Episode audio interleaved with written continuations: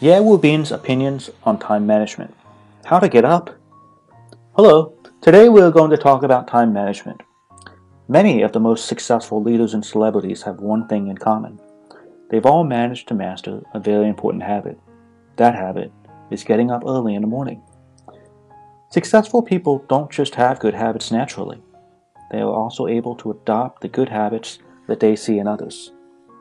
Perhaps you know of Zeng Guofan, who once said, Getting up is the basis for growing a family. Ben Franklin, the American found on $100 bills, wrote in his autobiography that he lives his life from 5 to 10. That is, he wakes up each morning at 5 a.m., and every morning he would ask himself, What should I do today? The president of Disney gets up at 4:30 a.m. and not just during the week, but on weekends too.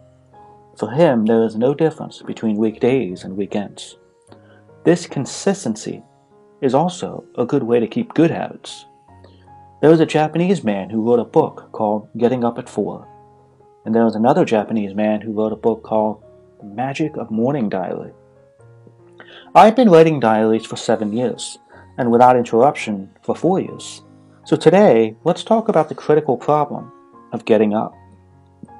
I will talk more about this important topic several times throughout our lessons, but today I will focus on two things how to get up and when to get up. You may be wondering, how should I get up? First, I believe we should get up without the use of an alarm clock. Yes, we should not use an alarm clock to wake up. So then, what is the best way to wake up? Many people have also told me that they wake up in the morning by their bosses.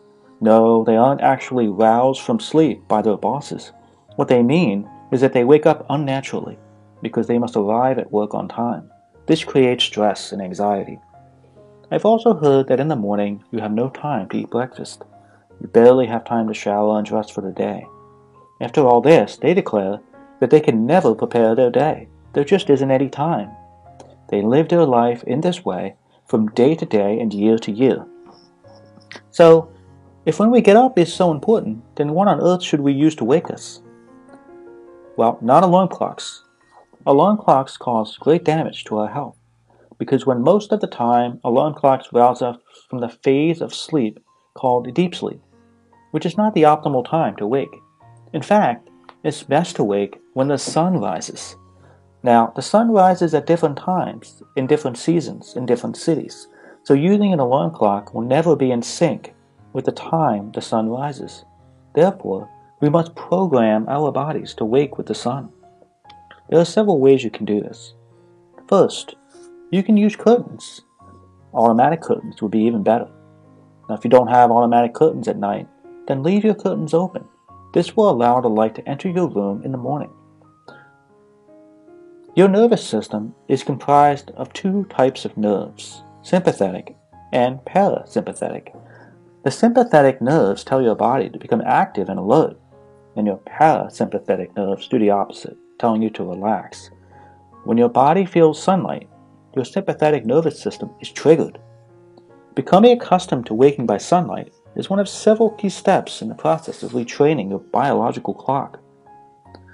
Sunlight only is the first step in the process of waking the body.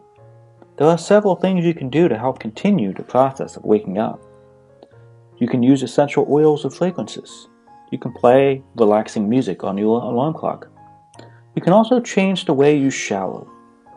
Bathe with warm water, starting at the feet and slowly letting it come up your legs, to your upper body, and then to your head.